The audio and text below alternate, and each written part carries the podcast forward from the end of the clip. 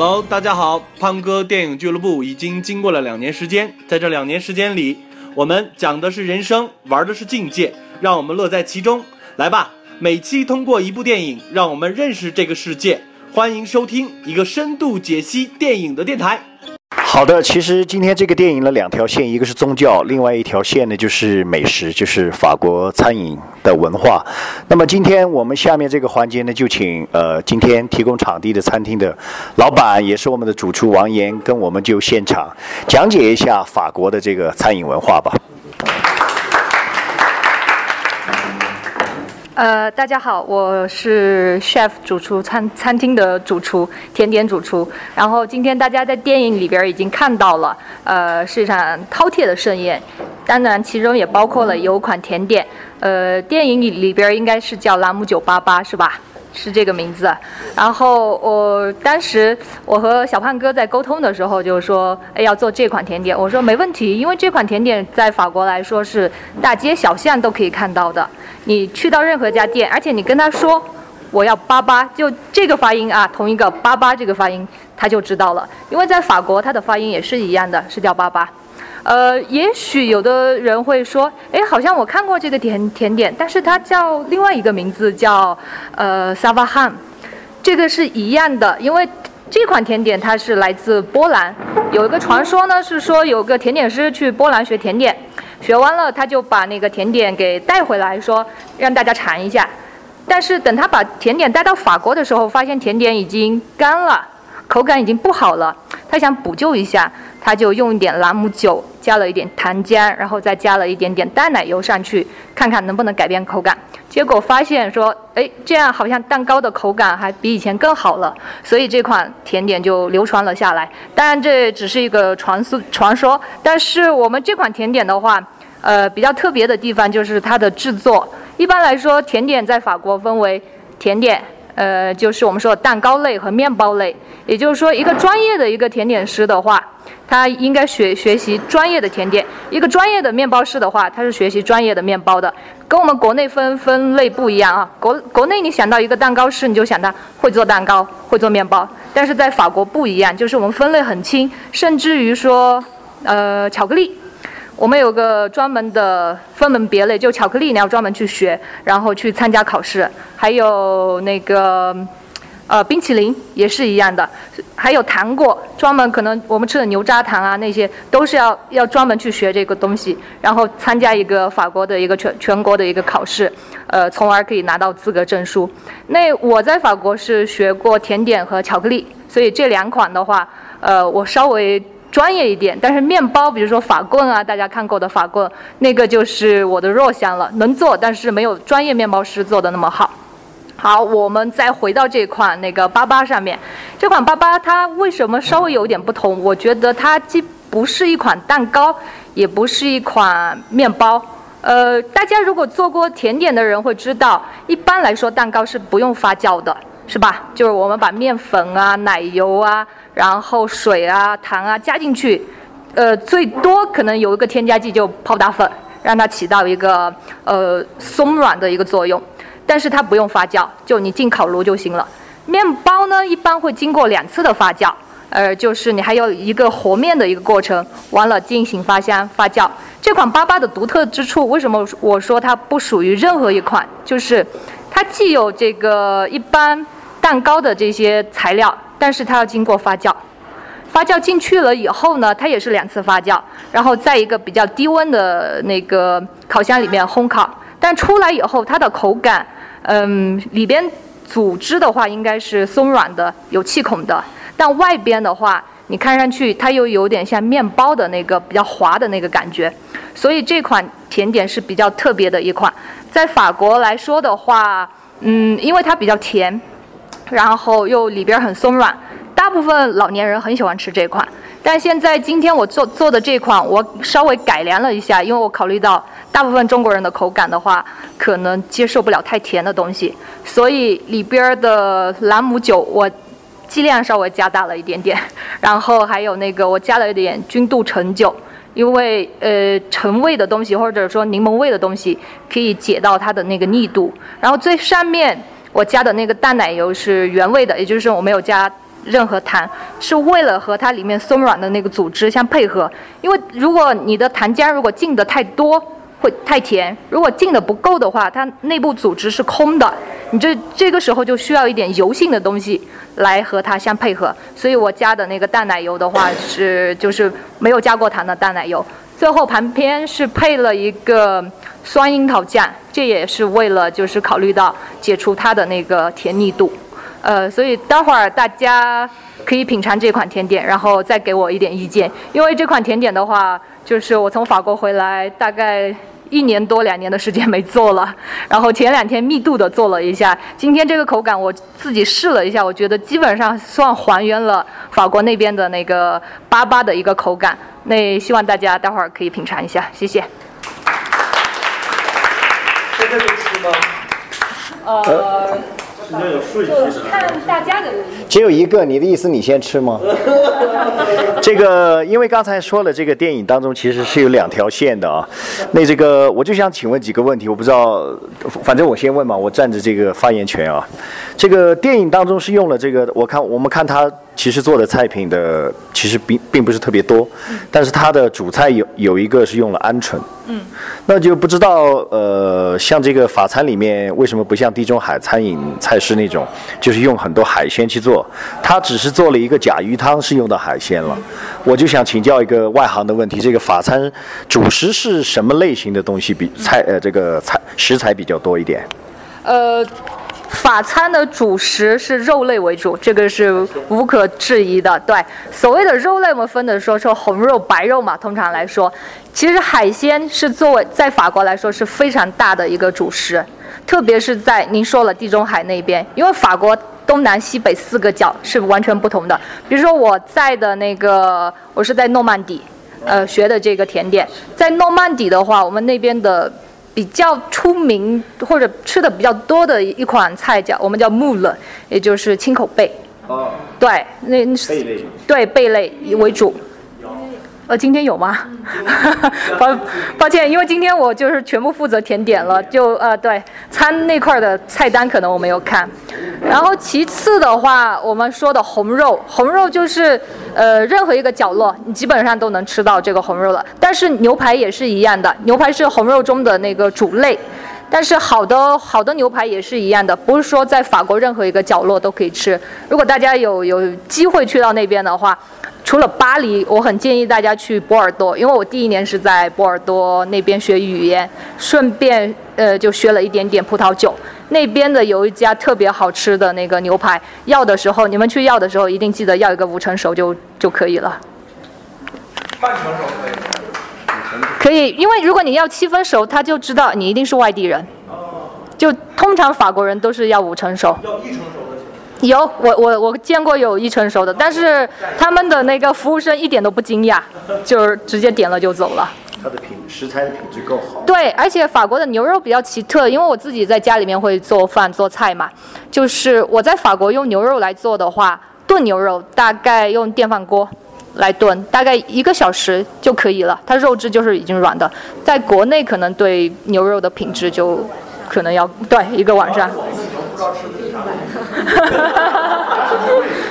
不是关于这个牛肉的呃老和嫩这个问题，我跟一个日本留学生的朋友聊过两句，然后他就说昆明的牛肉呢有点老。我说其实很简单，因为我们的牛是劳动的，你们的牛是不劳动的。就是这个区别，他们纯粹是为了吃而养的，我们的牛还拉磨呢。那个，然后我想请这个我们的另外一个美女老板小米来说说今天的菜式有些什么样子的，先给大家一个口惠实不至的开胃吧啊。嗯，大家好。因为刚才一直在呃下面忙哈，因为就是在忙大家吃的菜。因为今天刚好也是有两场，那么另外一场呢是一场非常浪漫的这个求婚的这个 定宴，所以到到时候今天晚上大家也可以看到，就是所以我们都在精心的这个准备，呃。那么刚才说到菜呢，其实王岩也提到了一些。那么就像我开场说的，我觉得在法国这几年呢，就是不能说好的东西吃了些什么，只能说把我们这个口味调的，就是真的是更国际化了一点。以前很多不吃的东西，我在法国都真的很都学会了去吃。那么刚才我上来的时候，刚好听到你们在聊这个牛肉生熟度的这个问题。反正我到法国，就是我们很多留学生，就是同学朋友聊到这个问题，就看你在国外留学多长时间，就看你回来这个牛肉吃的有多生多熟。就知道了，就知道你在国外的这个留学的这个呃经历是怎么样的。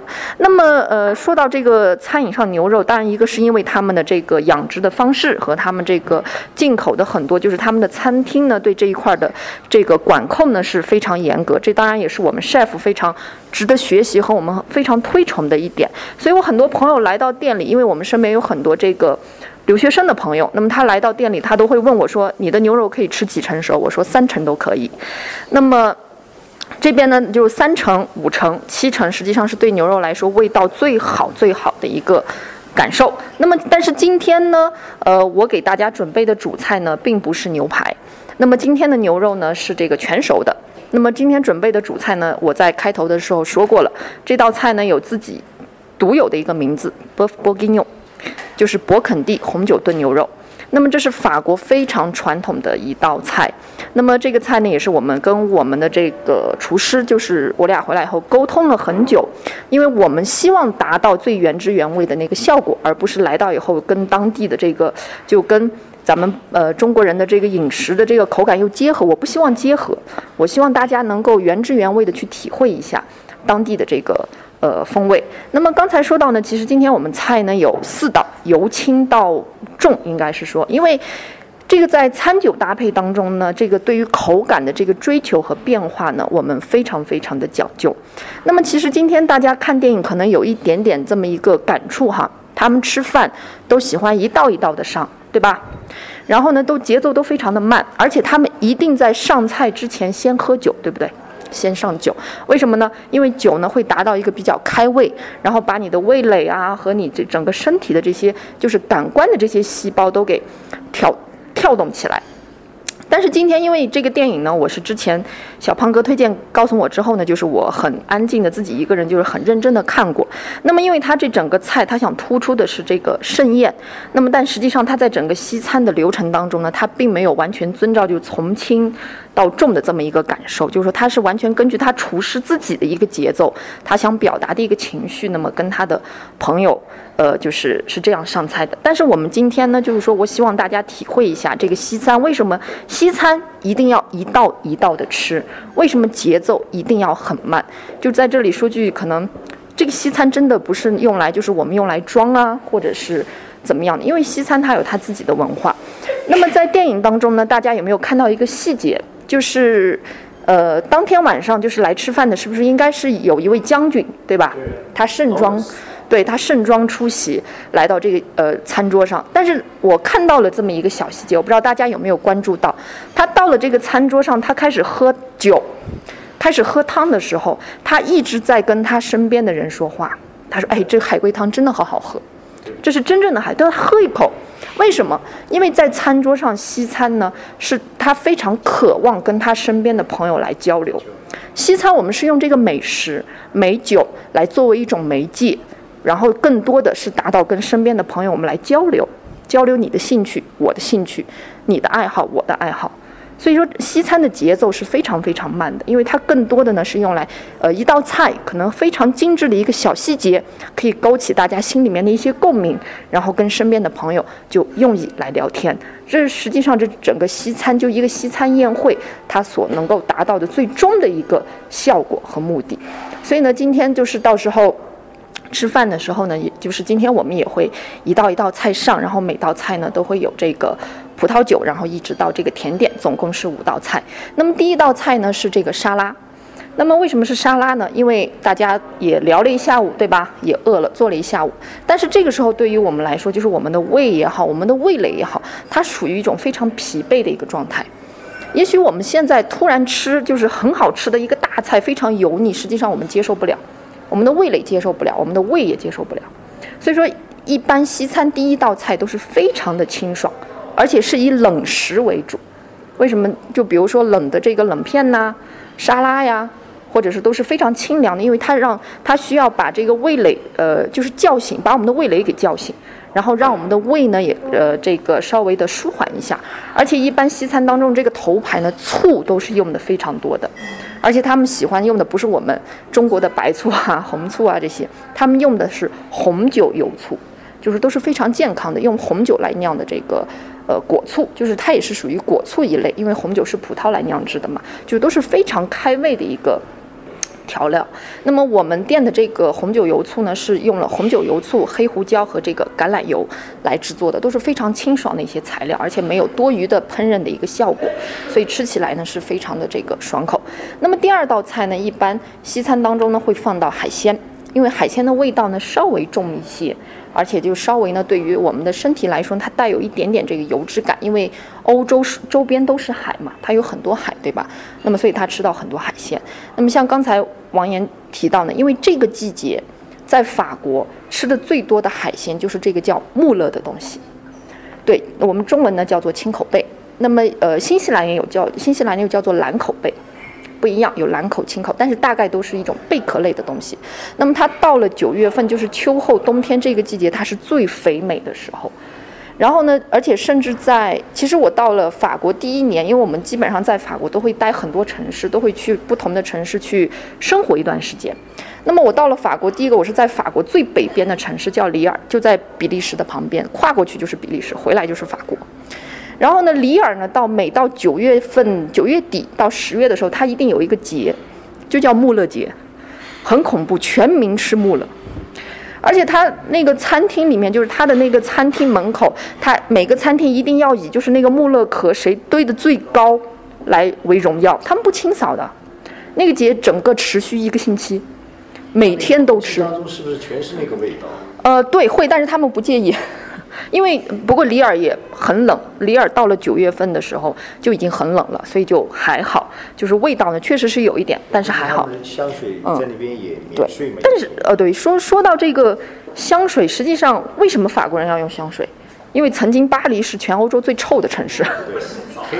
对对，因为它有很多这，它法国有一段时间，对，在于这个历史上，它有一段时间就被战战争啊很多东西给清洗，而且，呃，法国人有段时间他就是靠打鱼啊什么，就卫生条件很达不到，所以香水其实是在这个一个历史背景下产生的，所以他们确实也不太介意了。呃，那么所以这一个星期呢，就看哪个店门口堆的那个穆勒壳最高，那大家一定知道。就我们去找哪家吃，我们一定看那个穆勒壳壳谁堆的高，我们去哪家吃，因为一定说明他们家好吃。所以说，呃，就是在当地呢有很多这样的传统。所以，呃，我们店呢就是做的这个穆勒呢，就是做的这个青口贝，我们把它改良了一下，配了一点这个意大利面，因为它里面有非常浓厚的这个酱汁。那么这个酱汁呢，我们就是用这个，就是很尊重这个法国本土，就是北方了。严格来说，应该是北方的这个口味，就法国北方的口味来做这道菜。那么，所以今天晚上呢，大家也可以尝一下。那么，呃，之后呢，就是还有一道这个鸭胸肉。那么鸭胸肉，其实这些菜都是根据我们在哪儿待过，就带来哪里的菜，跟我们的留学足迹都有关系。鸭胸肉这道菜呢，是就是法国西南部这个地区非常喜欢吃鸭胸肉，呃，喜欢吃鸭子或者是味道比较重，比如说鹅肝，都是来自于法国西南部。那么波尔多就在法国西南部，所以说，呃，今天第三道菜呢，就是今天有两道红肉，那么就是这个烟熏鸭胸肉。那么为什么一定要用鸭胸肉呢？因为鸭胸肉除了它的肉质非常的细腻和香以外，它还有带有一层薄薄的鸭油和鸭皮。这个是鸭胸肉，就是一定是好的鸭胸肉才可以达到的，并不是平时我们的那个烤鸭啊怎么样？因为烤鸭一烤把鸭油都给烤出去了。但是这个鸭胸肉一定要有那层薄薄的鸭油，吃起来非常非常的香。而且在之前呢，我们还用烟熏过，然后呢之后呢又烤完上去，烤完之后再上桌。而且在这个鸭胸肉当中呢，我们为了综合这个油腻，也特别配了一个。就是我们店独有的一个比较清新的一个，就是法式在法餐当中的这个经常用的一种做法，就是果酱和这个鲜肉互相互搭配的一种口感。所以大家一会儿可以尝一下，就是我们配的好不好？那么之后呢，第四道菜呢也是今天就是口味最重的菜，那么就是我们的那个刚才我说到的 b 夫 f b o u 这道菜，因为这道菜呢是需要炖一天到晚。虽然这个牛肉呢就是。国外的牛肉也很好炖，不管是好炖还是不好炖，是吧？因为它最主要的是一定要那个酱汁炖到那个肉的里面，而且呢，就是那个肉的到口的口感呢是入口即化，一定要达到这个，这才是这道菜的这么一个经典。那么完了呢，这就是我们四道这个呃，就是说餐上面的一个菜。那么大家知道，在西餐当中，呃，一定要有甜点来收尾。就是说，一一道西餐或者一个西餐厅，你看它做的好不好吃，完不完美，实际上这些主菜都不说，当然主菜是一个重头，但是能够完美收官的，一定是它的这道甜点。那么，所以我们店呢，刚好呃，可以说现在在昆明市，我们一直在坚持在做自己的一些，就是王岩一直在坚持他在做一些传统的一些东西。所以在我们店可以，如果有留学经历的，特别是欧洲的，可以经常吃到在外面就是味道很传统的一些东西，这是我们愿意去尊崇的。而且另外呢，就是在我们店东西就是很简单，我们所有厨房都是开放式的，呃，那么所以因为在这些东西当中，我们不用任何的添加剂。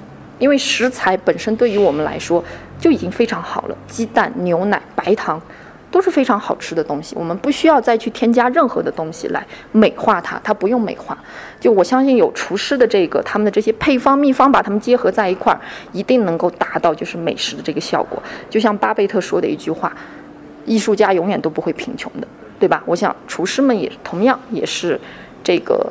艺术家，所以但是呢，今天甜点呢，我们没有用任何一道，就是我们店不管是主打也好，受好评的也好，我们没有用，因为为了贴合今天这个主题，那么呃，因为他以前也做过，特别尝试了一下，就是今天巴贝特盛宴当中的这个他最后出场的那道甜点，叫朗姆巴巴，呃，当时呃里面呢有有这个朗姆酒，还有其他一些水果的东西，所以大家最后呢可以来品尝一下。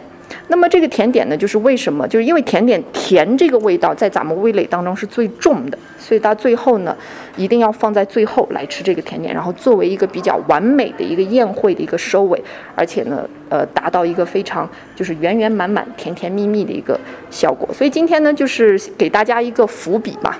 我不知道你们有没有听了比较动心哈，还是我说的比较多，已经有点。那个了，所以一会儿呢，大家可以聊一下，休息一下。这边我跟厨房说到呢是六点钟我们可以开餐，然后呢，所以大家可以讨论一下。然后呢，呃，希望你们对之后呃餐呢可以多提意见，然后对我们的餐厅呢也可以多提意见。谢谢。好的，我听了老板娘介绍那么多，我就想起三个字，三个字叫做不妥协。原汁原味，包括食材，包括理念，包括他们所有等等。那么我们这波也是不妥协的。我们对于电影，对于我们精神产品的追求，同样是不妥协的。刚才既然说了那么多欧洲呢，我们就请今天的另外一位重量级的嘉宾，就是我们从欧洲回来的索菲老师讲一讲他眼中的欧洲人的生活以及这部电影吧。呃，谢谢谢谢，相当精彩。先说电影，真的今天是。呃，一个不知道是什么样的一个好的机会哈，能能跟大家一起来先先分享这个电影。我自己对这个电影，我迟今天是因为我迟到了，呃，看了大半部分电影，嗯，相当喜欢里边的两个颜色，一个就是灰色调，白的，嗯，基本上就是灰扑扑的感觉。呃，这个颜色对于我来讲，我是比较，因为这个是很典型的一个欧洲很多乡村啊，都是这样的色彩。实际上它没有太多的颜色，我觉得，所以我是很喜欢。因为看了以后我就觉得，呀，我得，我又我又想回去了，就那种感觉。第二的色彩实际上就是它的全部的食材，因为我觉得这种颜色的对撞了嘛，是只有在五颜六色的这种食物里边。再加上这个，就是我们的主呃女女主人公巴菲特，对他的这个，在他手下经过他的调制以后的各种色彩，我觉得这两个色彩是非常非常的呃对撞的，也是让我们感觉到，就是说，实际上嗯，刚刚嗯，我旁边的主持人老师说了，呃，它的主题是什么？我我自己感觉，实际上这部电影的主题是什么？我觉得就是一个对生活的一个态度，就是说，虽然在那种灰扑扑的地方，他一个陌生人来的一个很小的地方，因为我自己在我住的地方也是很呃，大概只有五千人嘛，一个都不能叫村，就是一个小很小很小的镇子，然后离德国很很近，嗯、特别是秋天，就是跟电影上的这个这个时间差不多的时候，基本上是没有什么颜色的。但是就是说，炊烟起的时候，实际上每一家炊烟起的时候，也就是这个生活的开始，也就是美好的开始。那一个这个女人花一万块钱，发廊来做这这这份大餐，实际上钱她已经说了，钱真的不重要，而是真正可以买到的东西是不能用钱，而是她的技能，也就是手艺活。我们说的不好听点。然后再加上，我觉得作为一个女人，如果能把一个很简单的东西，我们看一个冰块，呃，一个搭配，但具体的东西或者是很专业的，我觉得大家在看我，我相信我会再去看三到像这样的电影，我会留存下来。没事的时候，我会我会翻出来看，我觉得很精彩。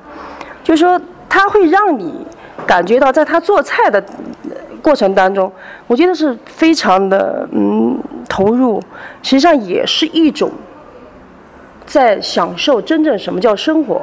反正我自己来讲，我作为女人，我真的很喜欢做饭，因为我觉得一天的劳累或者是很多不好的心情，我只要在做饭的当中，钱不可以侵入，钱不可以丢掉。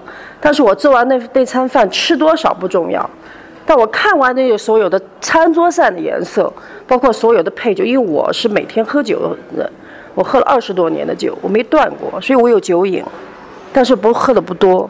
所以每一餐每一每一款呃呃酒配什么样的饭，什么样？但我觉得这个就是我们既然今天是来到西餐厅，这是我觉得是我们应该去慢慢去感受、去探讨的。呃，这是我我认为是应该去去改，因为很多时候我觉得我们都是去吃西餐。刚刚说到时间，慌慌张张就吃了，还催啊，赶快吃，赶快怎么的，对吧？实际上不是，真的，实际上我们很多时候。呃，我喜欢西方人的方式，呃，生活方式几点。第一就是时间，他们上班的时候、工作的时候，他们很紧、很紧、很紧凑，呃，就是说他的效率非常高，但是他们的时间感非常强。比如说十二点吃饭，六点开餐，早上七点然后 coffee time，就是不像我们好像整天都很忙，但是好像效果好像都都出不来那种感觉，然后我们每天会觉得很累。他们可能就是六点开餐的时候，他四四点半、五点就下班了。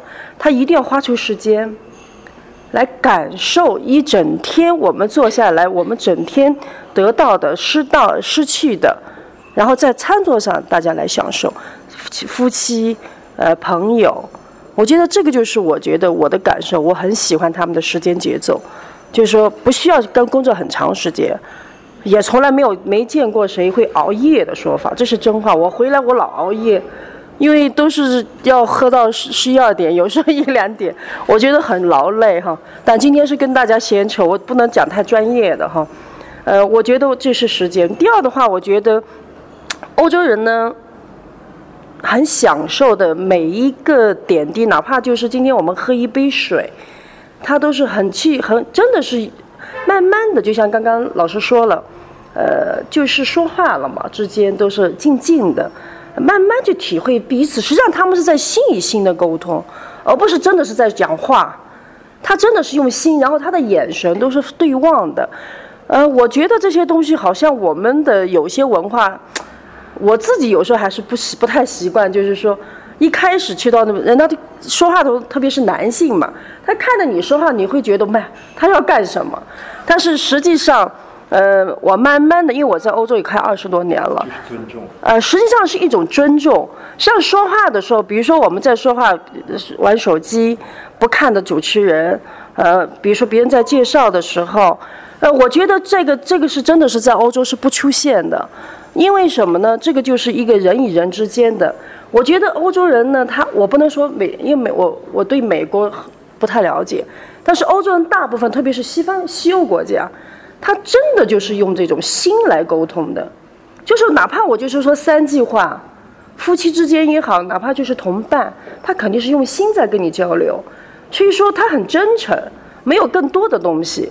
所以有时候眼神，比如说我刚我现在看戴眼镜的那个夜航旁边的，我觉得你可能你会觉得哎有一些共鸣，对吧？一会儿下来我们还可以聊。所以我觉得这一点是一种尊重的东西。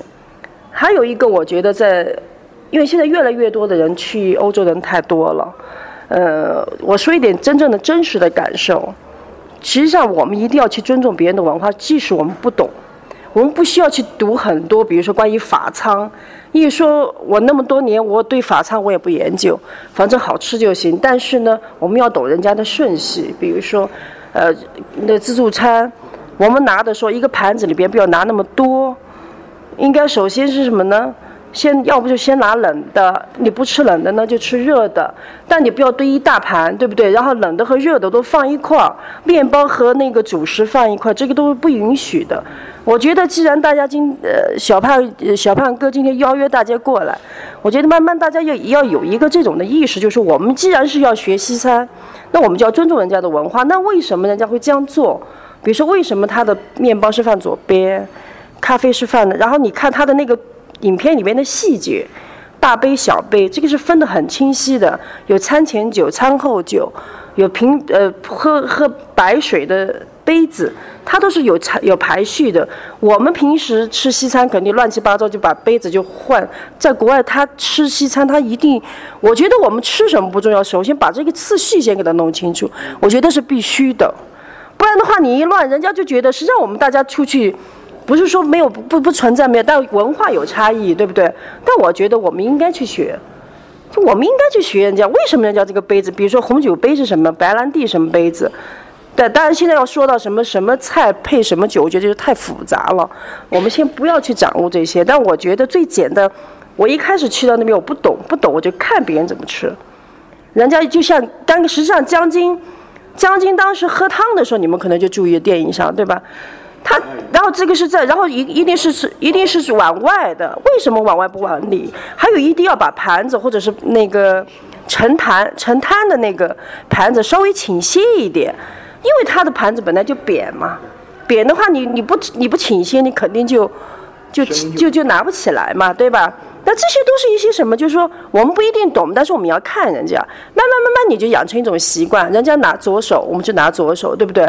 不是，但这个东西我们是都要去去学的东西。如果你喜欢，不然的话你就感受不到它西餐是怎么回事。特别今天我们是来来吃法国菜的，那法国菜实际上每一个国家它都有特点，法国菜并不一定是最好的，对不对？但这个因为什么不是最好？因为你看你的口味嘛。有些人可能喜欢吃这个，有些人喜喜欢吃别的东西，所以我觉得是这样，就是说，反正来了，我们能学一点，第二天我们再学一点，第三天我们再学一点，还有包括咖啡的勺，我们喝完咖啡怎么放，我觉得这些东西都是应该我们在做的，都应该有稍微更系统一点，就去去稍微问他，哎，我们为什么要这样放？勺子的这个角是怎么放的？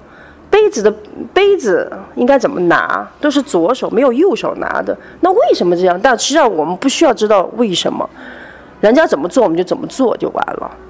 我想分享的就到这吧，一会儿喝酒的时候可能还可以再聊。谢谢大家。好的，谢谢索菲老师讲了很多关于欧洲的这个生活体验啊。那么我们接着往下聊，看看昆明信息港今天。来，这个老师分享一下。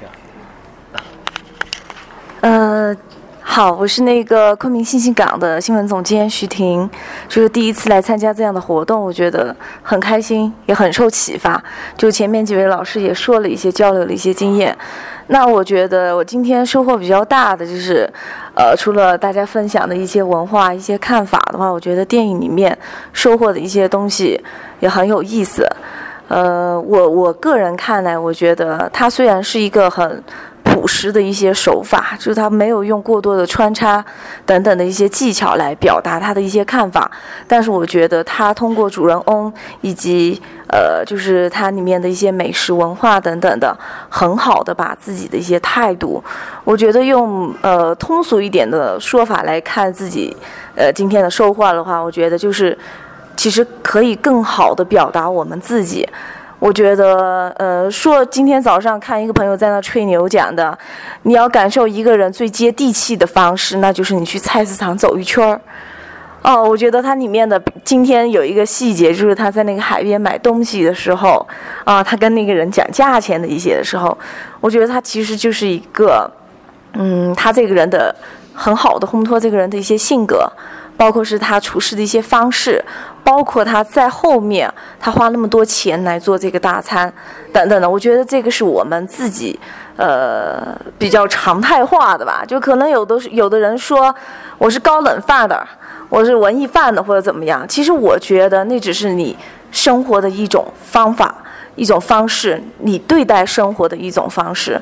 我觉得影片里面很好的把那个呃，就比如说。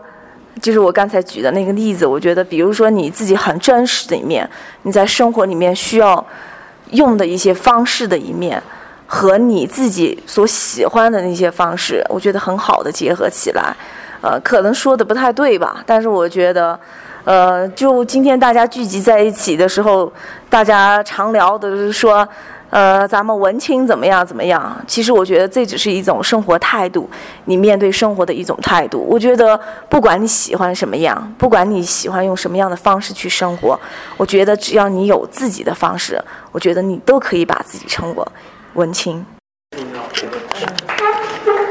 呃，我再我再补充几句吧。嗯，刚刚没说完，有点激动，第一次参与嘛，哈。呃，实际上刚刚说到那个潘哥刚刚说到，就是现在越来越开放了嘛。呃，包括我们的领导人啊，经常出访啊，然后也希望就是说，把我们自己跟。国际啊，越来越近，拉得近一些。那自己，我我一般我也是想说的，也就是我一点点点滴滴一点生活的感受嘛。呃，我觉得宗教也好，信仰也好，呃，有和没有，我觉得都不重要。呃，我自己是经常，如果在。在西方的话，在在欧洲的话呢，我是复活复活节，还有一个圣诞节，这两个节日我是一定要进教堂的。呃，我喜欢听他们的唱诗，嗯，还有他们把那个教堂布置得非常非常漂亮。我觉得那种感受了嘛，是也是不能用语言来表达的。呃，那我呢也是每年都进藏，呃，去年还自自自己一个人驾车进藏。嗯，我也很喜欢那种感觉。那你到对很多人问我，你到底信什么？我觉得实际上，我经常会跟他们讲，我说我是信我自己。因为，因为你说，因为宗教嘛，不是说你呃怎么样，因为我没有权利来说这些，因为我自己不信。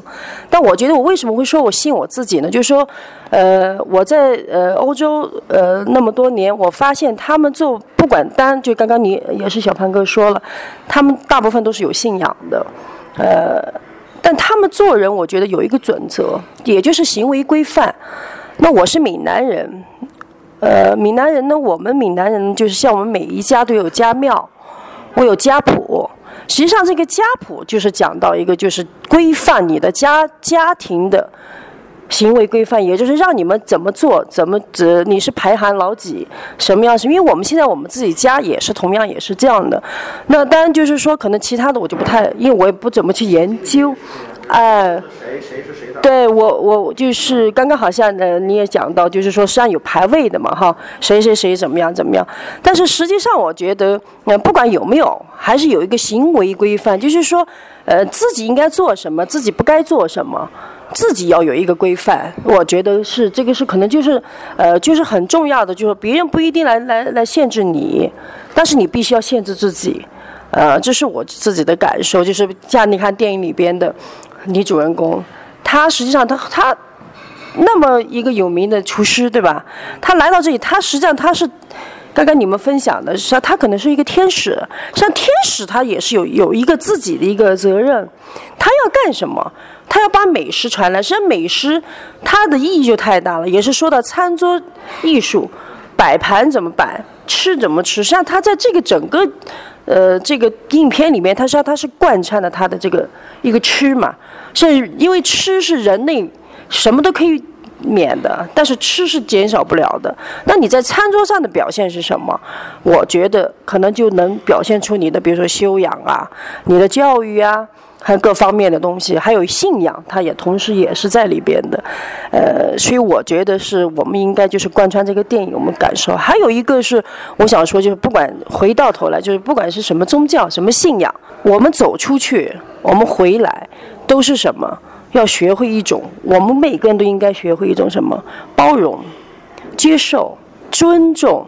我觉得这个是最基本，因为我自己的感受是这样的，我们自己的文化。别人也要尊重，但别人的文化我们也要尊重。我们不懂没关系，但是我们要尊重别人。这一点是我自己的感受，说的不好听一点，因为我经常会看，会碰到我们的同胞嘛，在在在欧洲，呃，确实，因为我是九几年我就有很多，那个我会带很多，呃，我们国内的一些一些朋友去，呃，到现在，但是我会发现我们自己不太。想就进步在这些问题，就不想去接受别人的东西。比如说，人家吃什么，人家喜欢什么，他不他不去，就是去认真去。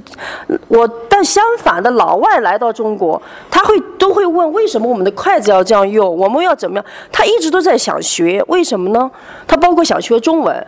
因为什么？他就想跟我们走得近一些。还有呢，也是尊重我们的文化。这一点我觉得他们做的，但是我认识的哈，并不是代表大部分。就是说，但是我感觉我们自己出去，很多人就觉得，但西方的很多文化我们接受不了，很正常，因为不是我们的文化，对吧？但我们出去实际上也没几天，有些理由可能就也半半年、半个月。实际上这种呢，就是我们一种最基本的。一个就是我们不懂没关系，但我们就尊重别人。那尊重的同时，我们就理解了，也就了解了，对吧？就像刚刚那个我们的那个老板娘刚刚介绍的，对吧？那个四个四个饭怎么吃？为什么又是这样？我觉得都是还是有很多的意义的。谢谢大家。